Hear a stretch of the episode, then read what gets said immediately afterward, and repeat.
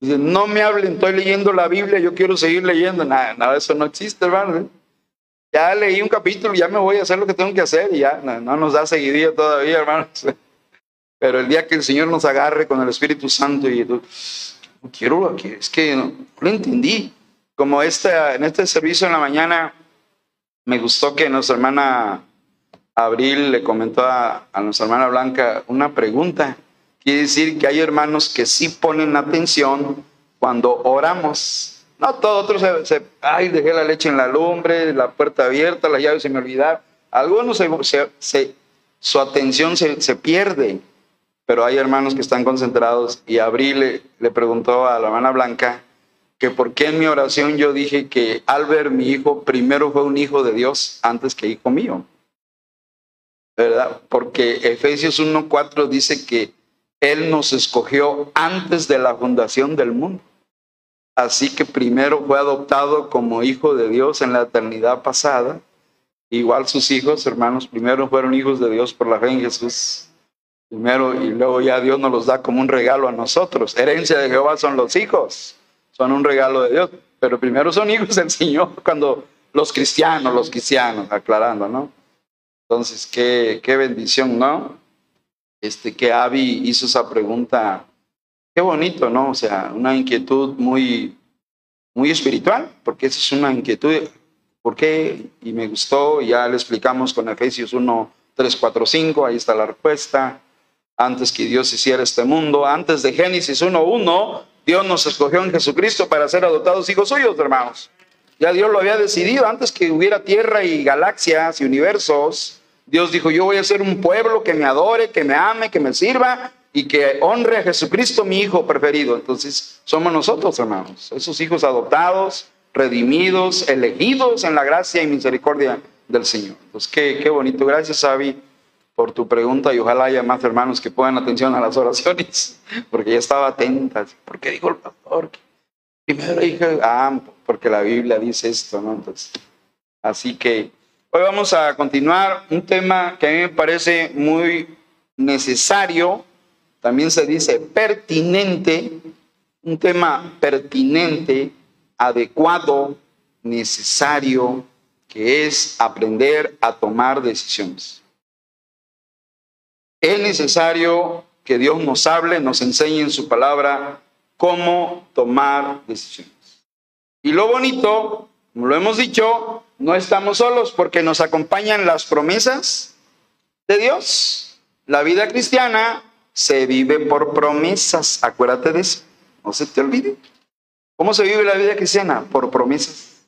Confiando en lo que Dios ha dicho en su palabra. Así se vive la vida. Lo que Dios dice, eso es lo que Dios quiere dirigirnos, como lo vimos creo hoy en la mañana también, en el sermón de los Gabaonitas, en la mañana vimos el sermón de la astucia de los Gabaonitas, la aceptación que hizo Israel muy mal, y luego la alianza, peor todavía, cuando Dios había prohibido a Israel en Deuteronomio 7, no hagas alianza. Israel ignoró la palabra, ignoró la voluntad y se metió en problemas. Y el cristiano le pasa lo mismo. Ese es un, tema muy precioso que vimos en la mañana. Hoy vamos a ver ah, un, versículo que a mí me ha impactado, un versículo que me ha, que me ha gustado sin duda. Y conozco la interpretación bautista, la presbiteriana, por ahí interpretación presbiteriana también, pero yo me quedo con la bautista. es el Salmo 32.8, nos ponemos de pie para leer esa poderosa promesa, así le llamo yo, versículos poderosos, hermanos. Salmo 32, 8. Si creen que esta es la Biblia y creen que esta es la palabra de Dios, Dios nos está hablando en ella, hermanos. Dios nos está hablando en este momento, no mañana, no ayer, no al ratito. En este momento Dios habla en su palabra porque es en el servicio de la iglesia donde Dios le habla a los cristianos y les habla a través de la escritura. Como ese, esa caricatura que he subido en la cuenta de la iglesia, ¿sí la han visto? háblame Señor, y sale una mano con una Biblia, ¿verdad? Así la han visto. Y quiere que Dios te hable, pues hay que leer la Biblia, ¿no? Entonces, todos juntos, y lo prendemos de memoria, hermanos. Salmo 32, 8 dice, te haré entender y te enseñaré el camino en que debes andar. sobre ti fijaré mis ojos. Palabra de Dios en Reina Valera. Vamos a orar. Padre, en esta hora es el momento en que tomes control de todo, en especial de nuestras almas, de nuestras mentes, de nuestros corazones, para que anides en ellos tu palabra, Señor. Que seamos vasos de barro que contengan adentro de estos vasos, de estos cuerpos, el tesoro precioso de tu palabra, Señor. Y oro, Señor, que puedas tocar nuestras vidas con ella y que puedas aconsejarnos, instruirnos, dirigirnos, ayudarnos, Señor, y librarnos de malas decisiones, Señor. Te ruego que hables a la iglesia, habla a mi vida, háblanos a todos, Señor, y una vez que nos hables, ayúdanos a obedecerte, Señor. Damos gracias, bendice este, este tiempo de enseñanza de tu palabra.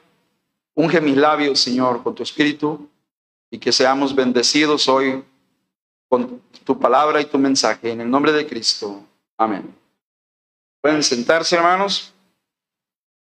Las promesas de Dios en las decisiones.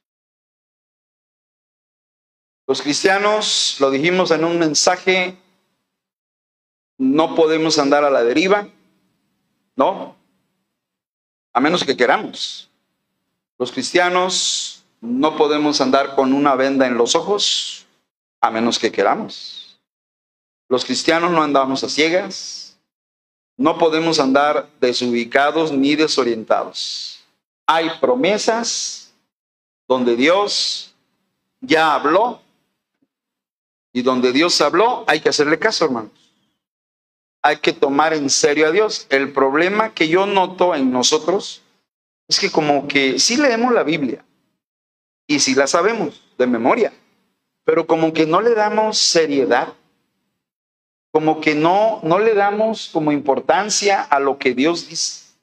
Como, como un libro secular, así, ah, sí, la Biblia dice, o sea, no le damos la importancia a la enseñanza, a las palabras de Dios en la Biblia, hermanos.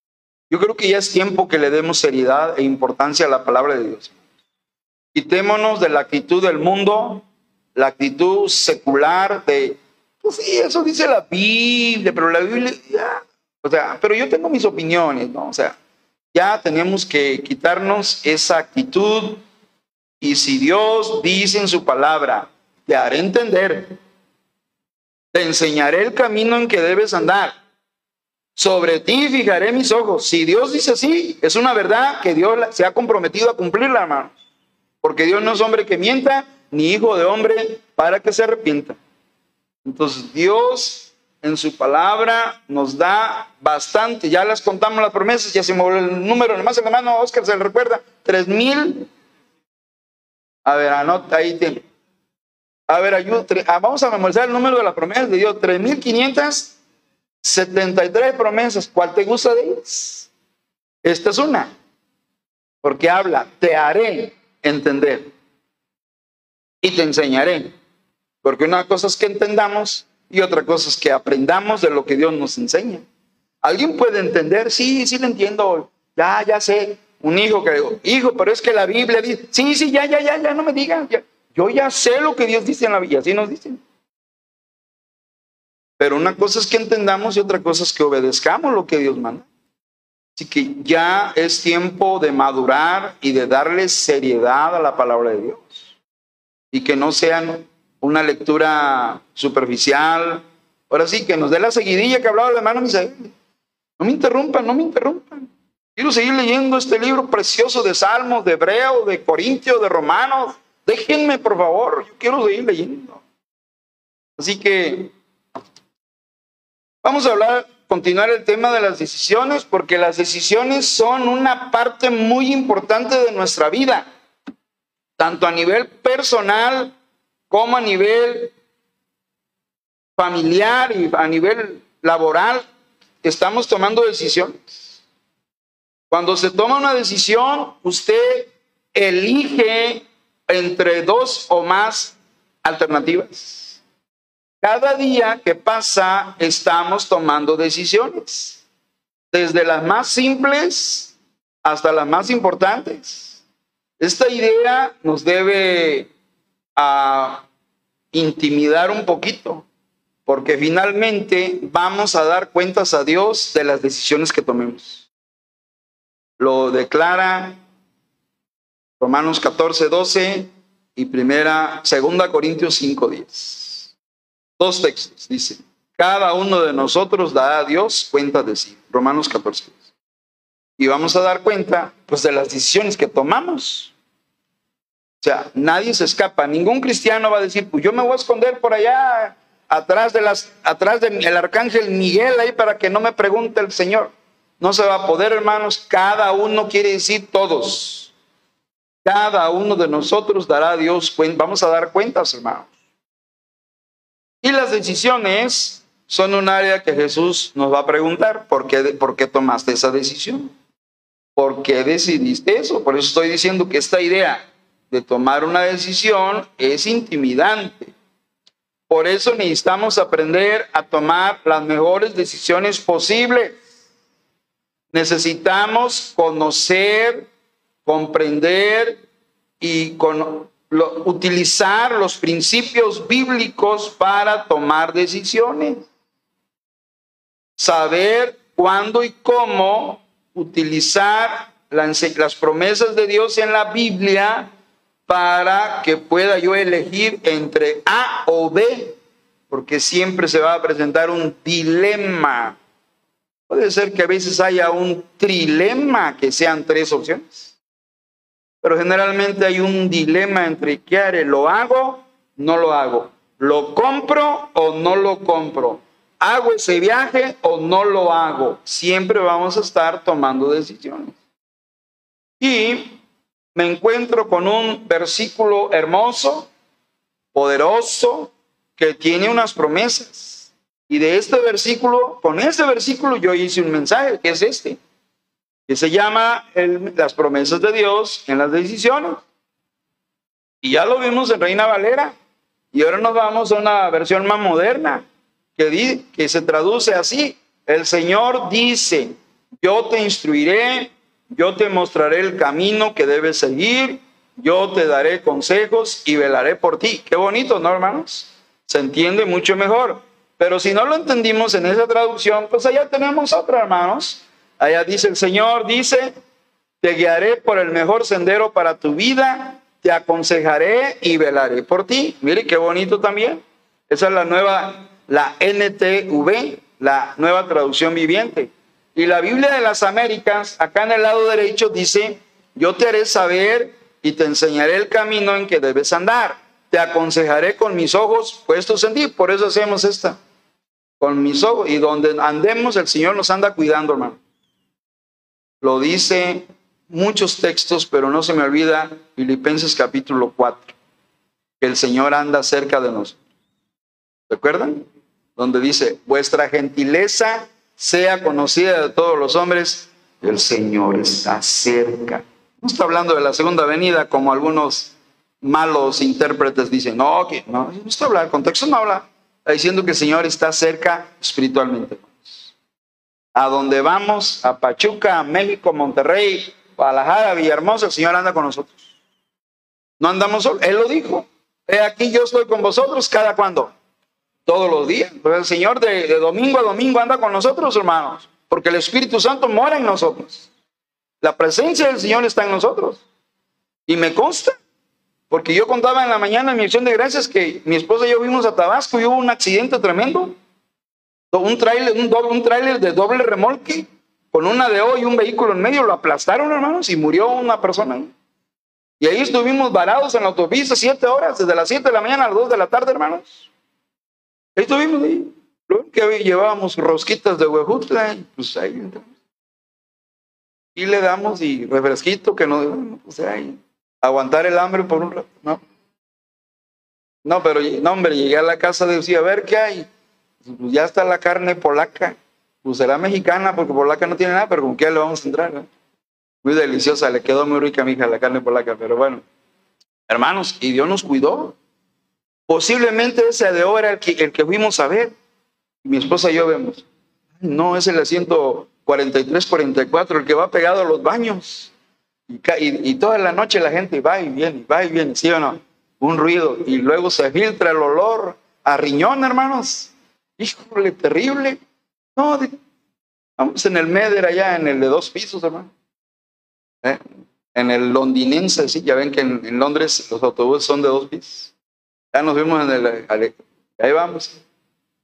Una vez me espanté porque me levanté y no vi el chofer. Dije, ahora no se fue Lo arrebataba el Señor, creo. Pero no, porque íbamos en el segundo piso ahí. Ahí no va el chofer, pero bueno, es un chiste viejo, hermanos. Este, entonces, gracias a Dios nos cuidó, llegamos bien, sin problemas. Entonces el Señor anda con nosotros. No estamos solos, hermano. No se sienta solo porque es un, es un engaño del cerebro. La promesa, ¿cómo vivimos? ¿Qué dijimos? Que la vida cristiana se vive, ¿qué? Por promesas. Entonces, ahí está otra traducción, hermanos. Tenemos que entender. Dice el versículo tres cosas. Necesitamos entendimiento, necesitamos enseñanza y necesitamos ejemplo. Es lo que necesitamos. Vamos a ver el primer punto. Necesitamos entendimiento. Ya lo dijo el Salmo 32.8 en su primera parte. Te haré entender. A ¿Y por qué Dios dice te haré entender? Porque usted y yo necesitamos entendimiento. Todas las personas necesitan entendimiento para tomar decisiones. Tomar decisiones no siempre es fácil. A veces nos enfrentamos a situaciones que nos confunden, nos estresan y nos paralizan. Es necesario recordar que tomar una decisión es algo que necesitamos consultar a Dios, como lo vimos en la mañana. Israel cayó en el engaño de los gabonitas. ¿Por qué? Porque no consultó a Dios. Y lo dice el verso 14. Entonces, hermanos, cuando nos enfrentemos a una decisión importante, es necesario tomarnos un tiempo para pensar. Esta semana lo hice. Recibí una llamada, oiga, este, no me dicen doctor, pero maestro en eso, hay esta situación así, así, así, y necesitamos que usted tome una decisión. Le dije, deme tiempo, necesito pensar. No le puedo responder ahorita, permítame. tiempo, filtrando, evaluando, sopesando, y ya, ya puedo tomar una decisión. no apresurarnos, y es un principio que lo vamos a ver adelantito. Tomarnos el tiempo para pensar y considerar varias opciones. Incluso se sugiere hacer una lista de los pros y los contras. Si tomo esta decisión, ¿en qué me va a beneficiar? Y si tomo esta decisión, ¿en qué me va a afectar? Es sabio hacer eso, hermano. Por eso Dios nos dio aquí adentrito algo que se llama sentido común, entendimiento para pensar, no permitir que las emociones nos lleven a tomar una decisión equivocada, hermano. ¿Verdad? Por eso Dios no se equivoca cuando dice te haré entender. O sea, no dice te haré sentir. No, dicen, es que yo siento que eso es lo que Dios quiere. No, hermano, estás equivocado.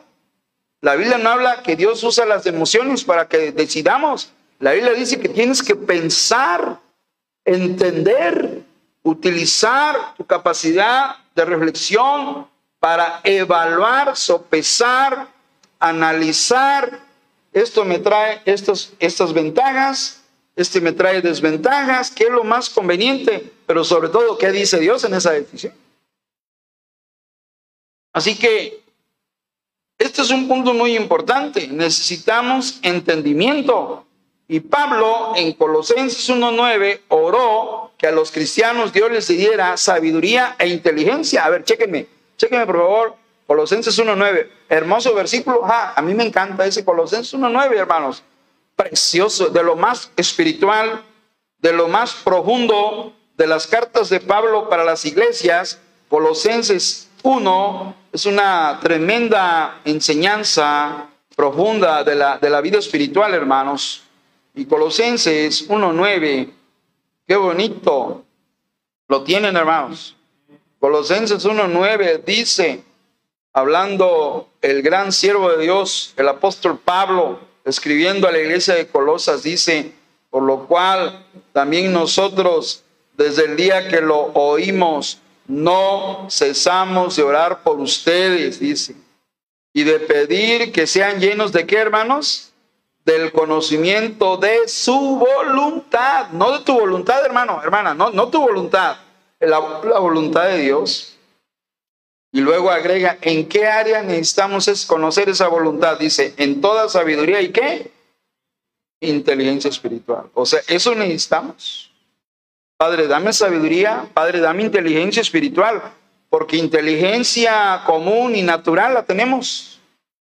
Yo le digo a los alumnos, todos son inteligentes, todos son inteligentes. No, pero es que todos, nada más que hay que saber en qué área hay que desarrollar la inteligencia, porque algunos nacen para las matemáticas, son muy buenos, otros para leer, escribir, otros para los deportes, es una inteligencia kinestésica. O sea, hay ocho tipos de inteligencias, según los teóricos. Las inteligencias relacionales, hay, hay gente que es muy buena para ser amigos. Y a todos no se nos da eso. Yo he notado eso, hay gente que tienen amigos y amigas. ah, inteligencia, muy, es una de las inteligencias que se llaman, muy importantes. Pero aquí no estoy hablando de esas inteligencias naturales y humanas, estoy hablando de, de las cuestiones espirituales, hermano. Porque Pablo lo aclara muy bien. ¿Inteligencia de qué tipo, hermanos? Espiritual. No de la natural para hacer negocios o para hacer un trabajo, estudiar un curso. Estamos hablando de tomar decisiones en la voluntad de Dios. Así que entendimiento es lo que necesitamos, ya lo dijo Dios, te haré entender, porque el cristiano necesita entender qué quiere Dios de su vida. Y en esto hay, es necesario recalcar que hay varios principios y uno de ellos es no se precipite, no se adelante a tomar una decisión si no ha orado y si no ha reflexionado sobre esa decisión. ¿Qué dice Proverbios 14, 15, hermano? ¿Alguien? Proverbios 14, 15. ¿Alguien?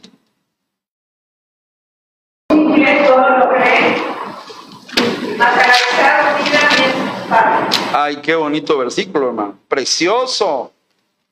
Ese Proverbios 14, 15, hermanos. Qué tremendo. El simple, el que no sabe tomar decisiones, ¿qué hace?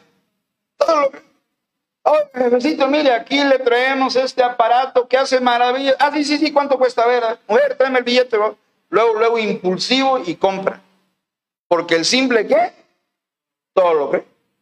Rápido lo engañan. Porque todo lo cree. No dice, ah, sí, ¿y qué más? No, pues mire, y además le sale barato. Y luego, mire, a dos años del abono y luego, le sale como en 10, 12 mil pesos. Esto no sirve. Sale carísimo. Porque el simple, ¿qué hace? Todo lo cree. No sabe tomar decisiones. En cambio, ¿qué dice? Es un proverbio antitético, palabra que dice cosas contrarias. Dos Primer renglón, el simple. Segundo renglón, el avisado. Yo diría el abusado. ¿Verdad? Dice, más el avisado, ¿qué hace, hermanos? Mira bien sus pasos. a ver, a ver, ¿me conviene? ¿No me conviene? Déjeme pensarlo, ahorita no, ahorita no le voy a dar una respuesta. Déjeme pensarlo, déjeme consultar. Déjeme consultarlo con la almohada. Eso, eso es, eso es, esto. Nada de que sí, sí, ¿cuánto vale? No, mire, le va a salir barato. Nomás fírmeme aquí y no lea la letra chiquita, usted fírmeme ahí, no, mire, no hay problema, ya se le descuenta de su tarjeta y no sé. Y cuando ella está hasta acá la deuda, ¿verdad, Y luego ya hasta se suicidan algunos por tanta deuda. Hay que considerar los consejos de Dios. El simple todo lo cree, más el, me acuerdo de decir, el abusado. El avisado mira bien sus pasos. No se precipite en tomar decisiones. No se deje llevar por las emociones, aunque debo decirle que las emociones juegan un papel muy importante en la toma de decisiones. pero debe prevalecer su neocórtex. Aquí al frente debe prevalecer su la función ejecutiva que se llama planeación, reflexión, aquí antes que el sistema límbico, que es el sistema emocional, antes que su amígdala, que es la que genera las emociones. Cuidado, hay que... No, no, no. Nada de impulsos, tranquilo, sereno. Esta decisión tengo que pensarla muy bien, porque de ella dependen muchas cosas. Así que cuidado es peligroso confiar en las puras emociones. Recuerden lo que dijo Jeremías, que el corazón es engañoso.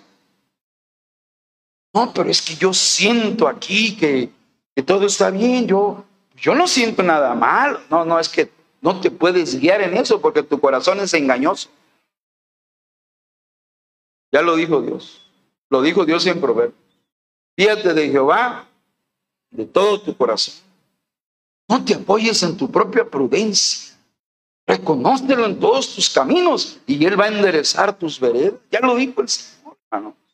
Dios ya habló a Israel en la mañana. Dios ya le había dicho, no hagas alianza, te vas a meter en problemas. Y ahí están Josué, a ver, trágame esos, Señor. A ver, sí, cómo no. Y haciendo pactos con ellos cuando Dios lo había prohibido. Violaron un principio bíblico, hermano. Entonces ya lo vimos en la mañana y hoy también. Entonces el punto aquí es que necesitamos qué? Entendimiento. ¿Sí, hermano? Entender. A ver, Salmo 119, 27. Qué bonito está ese salmo, hermanos, también. El salmo más largo de la Biblia, hermanos. Le dice que lo escribió Esdras, el escriba erudito. Salmo 119, 27. ¿Alguien, hermanos? Entender el camino de tus mandamientos para que te dice en tus maravillas. Amén, hermana, qué bonito. Qué bonito texto. Hazme entender. ¿Ya vio? ¿Ya vio Esdras que escribió este el salmo kilométrico de la Biblia? ¿Por qué el kilométrico, hermanos? Pues nada más y nada menos porque tiene 176 versículos de tarea para el próximo domingo, hermanos, de memoria, por favor. No, nada más el Salmo 119, este, que les acabo de leer, 27. ok, Salmo 119, 27, hermanos. Qué precioso. Hazme entender. Cuando vaya a tomar una decisión, dígale a Dios, Señor, hazme entender. Porque lo primero que usted necesita es entendimiento. Lo primero. Hazme entender el camino de tus mandamientos. Vea, está hablando de la voluntad de Dios, hermanos. Para que medite qué? Tus maravillas. Dios es bueno, hermano. Usted tiene que aprender a sujetarse a Dios. Así que necesitamos entendimiento. ¿Qué más necesitamos, hermano? Enseñanza. Porque ¿qué dice? ¿Qué dice en Reina Valera? Yo me basé en Reina Valera. Te haré entender y te enseñar. Una vez que usted ya entendió, dice, Señor, ya entendí, ahora enséñame, porque la promesa es, te enseñaré el camino en que debes andar. Dios quiere enseñarnos, por eso somos discípulos. ¿Y quién es un discípulo? ¿Me da un sinónimo de discípulo, por favor? ¿Qué es un discípulo? Un alumno.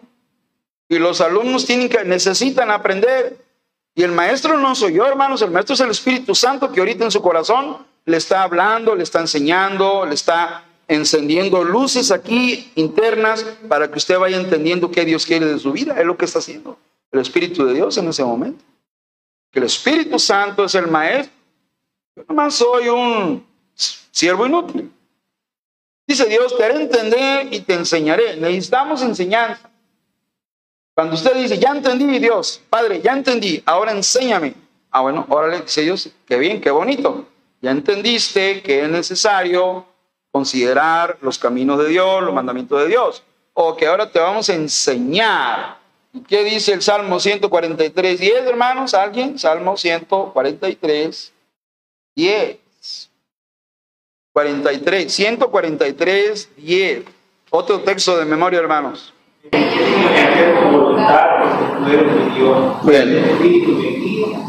A ver, ahora no dice entender, ahora dice que enséñame.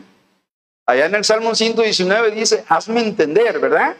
Y ahora dice, enséñame, o sea, del entendimiento a la enseñanza. Enséñame a hacer tu voluntad porque tú eres mi Dios. Esa debería ser nuestra oración, hermanos.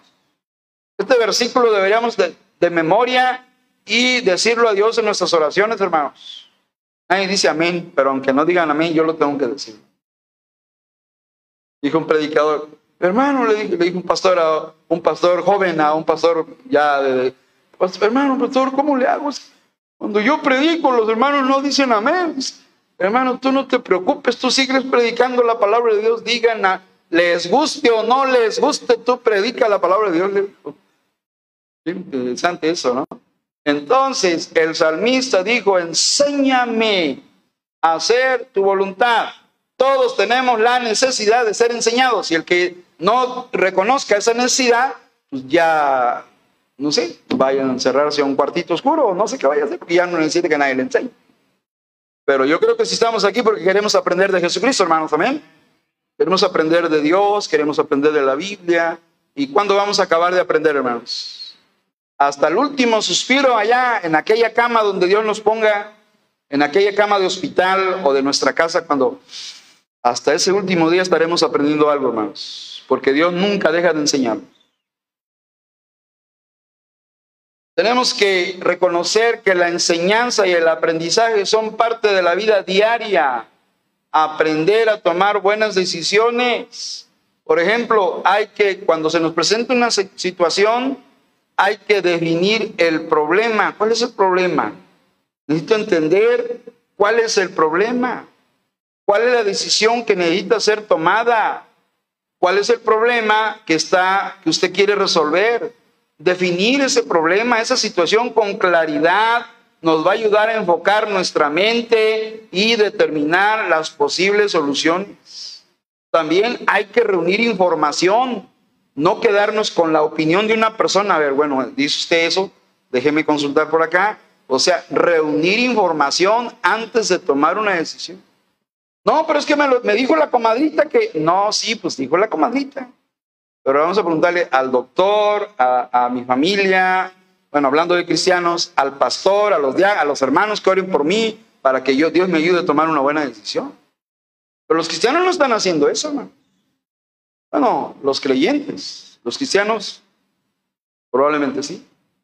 Reunir información, o sea, lo que se llama la segunda opinión, ¿no es cierto? Ah, vamos con un, con respeto a mis hermanos médicos. Vamos con un médico dice, usted tiene cáncer y ya, yo, no se equivocó el diagnóstico, ha sucedido. Ya, ha sucedido, ¿cierto? No, o sea, no podemos basarnos en lo que dijo bueno, eso dice usted. Yo soy un cristiano, yo voy a orar a mi Señor y voy a ver otros. Y la última decisión, ¿quién la toma, hermanos? El Padre, nuestro Padre. Entonces, nunca depender de una sola opinión. Y es, es el sentido común. Y, bueno, la segunda opinión. Bueno, eso dijo usted. Ahora vamos a ver la de acá. Y vamos a ver. por eso, sea, reunir información. ¿Cuáles son las posibles consecuencias de esa decisión? Hay que, hay hay que prever las consecuencias. Si tomo esta decisión, ¿qué me va a acarrear? Aguas con Y si no la tomo, ¿qué va a pasar? O sea, hay que pensar. ¿Cómo va a afectar a otras personas? Porque a veces mi decisión afecta a otros. Tu decisión, eh, hermano, que eres esposo de una familia, tus decisiones afectan a la familia. No son tus No es que esa es mi decisión. No. Sí lo es, pero afectas a la esposa y a los hijos con tus decisiones. Y viceversa, una esposa si toma decisiones y consultar al marido, afecta. ¿No? O sea, interesante. Por eso hay que reunir información y evaluar las opciones. ¿Cuáles son las ventajas y desventajas? ¿Cuáles son los riesgos que haya en cada opción? Evaluar eso es, eso es lo que necesitamos aprender en la enseñanza que Dios quiere darnos, hermanos. Porque Dios ya dijo, te haré entender y te enseñaré. Y no basarse en impulsos, decisiones impulsivas que no nos van a llevar a nada bueno. Y déjenme terminar con el punto 3 que se llama necesitamos ejemplo. Pues yo me fui a Primera de Pedro 2.21, hermanos, que está hablando de Jesucristo. ¿Qué dice allá, hermanos? ¿Alguien? Porque también Cristo padeció por nosotros, dejándonos ejemplo para que sigáis bautizados. Amén. Qué bonito versículo. Primera de Pedro a 2.21, donde Efraín Ugalde nos trajo un tremendo mensaje de siguiendo las pisadas del maestro. ¿Cuántos se acuerdan? Que hasta pusimos aquí unas huellas, aquí, ¿se acuerdan? Aquí unas... Pero cuando veo este versículo, rápido. Hermanos, Cristo es el ejemplo que los cristianos debemos seguir para aprender a tomar decisiones. Pedro nos está enseñando aquí que la muerte de Cristo fue eficaz para salvarnos. Su expiación por el pecado fue suficiente. Cristo es un modelo ejemplar de sufrimiento paciente en medio de las pruebas. Es más, Jesús es un modelo para nosotros en tomar decisiones. Jesucristo a la edad de 12 años tomó una de las mejores decisiones, hermano. Y si no, venga conmigo a Lucas 2, 49, hermanos, para que vea que Él es un modelo para nosotros. Yo primero me fijo en el Señor Jesucristo antes de ver a Pablo, que tomó decisiones, de ver a Pedro. Bueno, Pedro las tomó impulsivamente, hasta mochó una oreja, hermanos, por una decisión impulsiva. Pero para mí, primero, ¿qué dice la Biblia de Jesús? Y en Lucas 2.49, ¿alguien lo tiene, hermanos? Puestos en pie, hermanos, necesito intercalar estas, uh, estos stand-ups, Lucas 2.49, donde Jesucristo uh, toma una preciosa decisión que deberíamos imitar su ejemplo. Lucas, si es 2.49, hermanos. ¿Lo tienen, hermanos? ¿Qué dice Lucas 2.49 todos? Entonces él les dijo, ¿por qué me buscabais? ¿No sabíais que en los negocios de mi padre me es necesario? ¿Es un ejemplo no es un ejemplo, hermano? Según para José y María, el niño se había perdido. Los perdidos eran ellos, hermano. Jesús estaba en el mejor lugar del mundo, en el templo, en la casa de Dios. Y no estaba perdido, tenía 12 años. Se pierde, se pierde uno de cuatro años, de sí. Pero uno de 12 años ya habla, ya se expresa. ¿Sabe que yo soy fulano de tal? Yo vivo en tal casa, en el domicilio. Un niño de 12 años ya no se pierde. Entonces, pueden sentarse.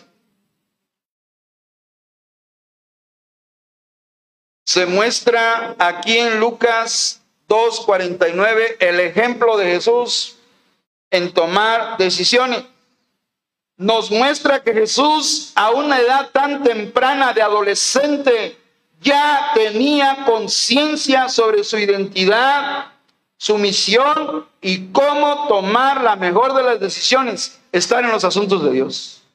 Por eso dijo, no sabíais que en los negocios de mi padre me es necesario. a él ya le quedó claro a los 12 años, yo tengo que estar en las cosas de Dios en los asuntos de Dios. Y eso es una decisión, hermano. No digo, pues yo quiero jugar allá trompo y valero y yo, yo, déjenme a mí. No, no, no. Dijo yo, no, quiero estar en la casa de Dios. Por eso se quedó, hermanos. Porque él quería hacer preguntas a los sabios que no pudieron contestar, que se admiraron. Porque ahí lo dice el contexto. Así que Jesús, ejemplo para que sigamos sus pisadas, estar en los negocios del Padre. Y aquí no está hablando de negocios de dinero, está hablando de los asuntos del reino de Dios, hermanos. Hay que interpretar la palabra correctamente.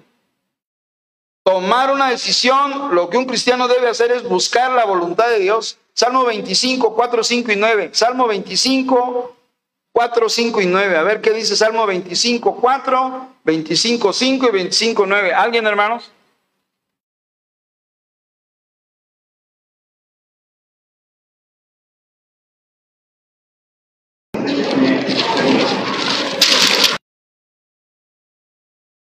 25, 4, ¿qué dice? Ahí está. Muéstrame. Muéstrame, oh Jehová, tus caminos, enséñame tus sendas. Ahí está. Y el 5, ¿qué dice? Encamíname. Sí, adelante, hermana. Encamíname en tu verdad y enséñame, porque tú eres el Dios de mi salvación. En ti he esperado todo el tiempo. Qué precioso, hermano. Y el versículo 9, todos juntos. Encaminará a los humildes por el juicio y enseñará a los mansos su. O sea, Dios no nos deja solos. Cuando, Dios, cuando un cristiano toma en serio a Dios, Dios lo toma en serio también. Y Dios lo bendice, lo ayuda, lo orienta, lo ilumina y lo guía, hermano. Porque ya Dios se comprometió a hacerlo. Así que las decisiones correctas se toman en base a nuestras metas espirituales, como lo hizo Jesús, que a los 12 años ya le quedó claro que era necesario estar en los negocios del Padre, en la casa de Dios. Nuestras decisiones no deben basarse en circunstancias ni en intereses personales, sino dentro de la voluntad de Dios. Hay un texto muy bonito de Romanos 12.2. Yo estoy seguro que no lo sabemos de memoria. Romanos 12.2, hermano. Aquí vamos a terminar. Este es el cierre del mensaje. Romanos 12.2. Después de exhortar Pablo a los romanos a que se consagren, se rindan, se entreguen a Dios, se comprometan con Dios. Pablo les dice, no se amolden a este mundo. Romanos 12.2, no os conforméis a este siglo. Eso se traduce como no te amoldes al mundo, no te adaptes al mundo. No te hagas al estilo mundano, es lo que está diciendo. No copies lo que hacen los mundanos, es lo que está diciendo. Sino transformaos. O sea, debe haber un cambio interno, un cambio de actitud, un cambio espiritual por medio de la renovación de vuestro entendimiento. Tiene que haber un, una renovación de nuestra mente. Luego dice, para que comprobéis, hay que comprobar algo, cuál sea la buena voluntad de Dios, agradable y perfecta. La voluntad de Dios es buena, es agradable y es perfecta. Y Ernesto Barra Vinado se preguntó, ¿por qué dice Pablo que la voluntad de Dios es buena? Y yo me contesté, porque proviene de un Dios que es bueno. Nuestro Dios no, no tiene maldad. Nuestro Dios no tiene impiedad ni crueldad. Es un Dios de amor. Entonces, ¿por qué la voluntad de Dios es buena? Porque pues viene de un Dios bueno, un Dios bondadoso. Por eso dicen los americanos todo el tiempo, Dios es bueno, Dios es bueno todo el tiempo. Dicho muy, muy anglo. No solo la voluntad de Dios es buena, también es que agradable, pues debería ser agradable. ¿Y por qué es agradable? Porque es algo que se alinea a la voluntad de Dios, corresponde con la voluntad de Dios. Y cuando algo se alinea con la voluntad de Dios, a Dios le agrada. Dios sonríe, Dios se goza de ver a un hijo obediente, como su hijo Jesús. Cuando dijo, este es mi hijo en quien tengo complacencia, ¿se acuerdan? En el bautismo de Jesús. Y cuando sus hijos cristianos son obedientes, pues Dios se agrada. Dios es agradado por sus hijos. Así que es agradable porque corresponde al amor de Dios, a la voluntad de Dios. Y también la voluntad de Dios es perfecta. ¿Y por qué es perfecta? Pues porque viene de un Dios perfecto. No puede ser de otra manera. Un Dios perfecto tiene un hijo perfecto que se llama Jesús. Y tiene una voluntad perfecta para tu vida. Dios no se equivoca. Dios no comete errores. Dios no falla. Dios no está experimentando. No dice, pues a ver, a ver si esto que voy, a ver si, si esto que voy a hacer en la vida de este cristiano funciona. Dios no está experimentando. Dios ya tiene un plan, un propósito para nuestras vidas. Y no hay fallo, no, Dios no se equivoca, hermanos. Por eso la voluntad de Dios es perfecta. Algunos cristianos obedecen a Dios por conveniencia. Es una manera.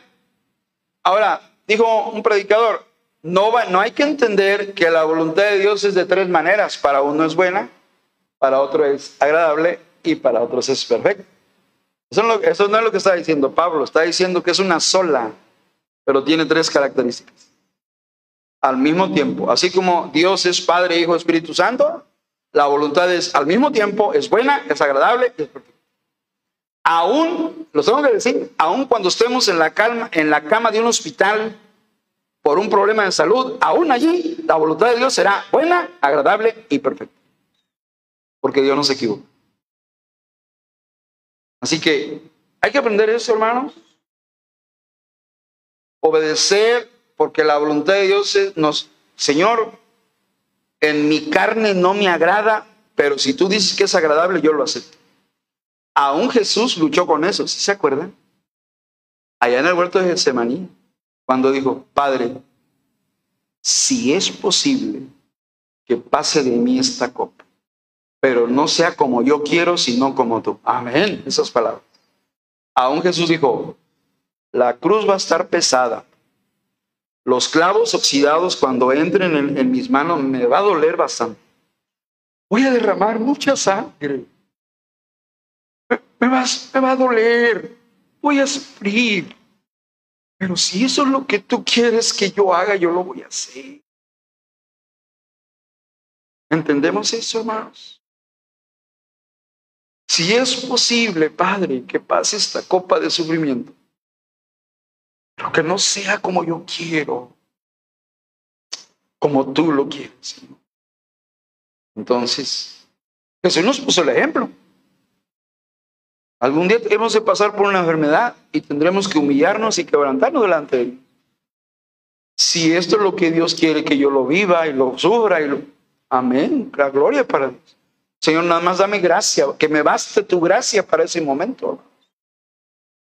Porque es lo que dijo Pablo, Cristo a Pablo, Cristo le dijo a Pablo, bástate mi gracia, porque mi poder se perfecciona tus debilidades. Así que Dios no se equivoca, hermano, la voluntad de Dios ya está definida y no va a haber otra definición. Dios no va a cambiar eso. La voluntad de Dios es buena. Hola, pastor, pero está bien duro lo que estoy pasando. Dios sabe lo que hace en tu vida, hermano. Dios te conoce, hermano. Dios sabe cómo te está moldeando, hermano. Dios no se equivoca, Dios y la voluntad de Dios es buena. Agradable, ay, pero duele. Pues sí, pero tienes que reconocer qué es lo que Dios quiere de tu vida. Pablo, un problema de la vista o un problema espiritual, no sabemos exacto con exactitud, pero dice que rogó tres veces y Dios no le, no le contestó, ¿se acuerdan? Tres veces he rogado que el Señor lo quite de mí el aguijón y Dios no lo quitó. Sí, porque la voluntad de Dios era buena, agradable y perfecta para Pablo. Y Pablo dijo, bueno Señor, pues si tú dices que yo tengo que tener este aguijón en la carne, Dame la gracia para resistir en, esta debilidad que yo tengo. Y termino, hermanos, preguntando, ¿y para ti, hermano, cómo es la voluntad de Dios? Nada más es buena cuando te conviene, es agradable lo que, lo que te está pasando en el trabajo, en la casa, en la familia, es agradable, es perfecta la voluntad de Dios para ti. Pero recuerda que en las decisiones que tomamos tenemos que consultar a Dios siempre. ¿Ven, hermanos? Vamos a terminar. Hermano Juan, por favor, una oración.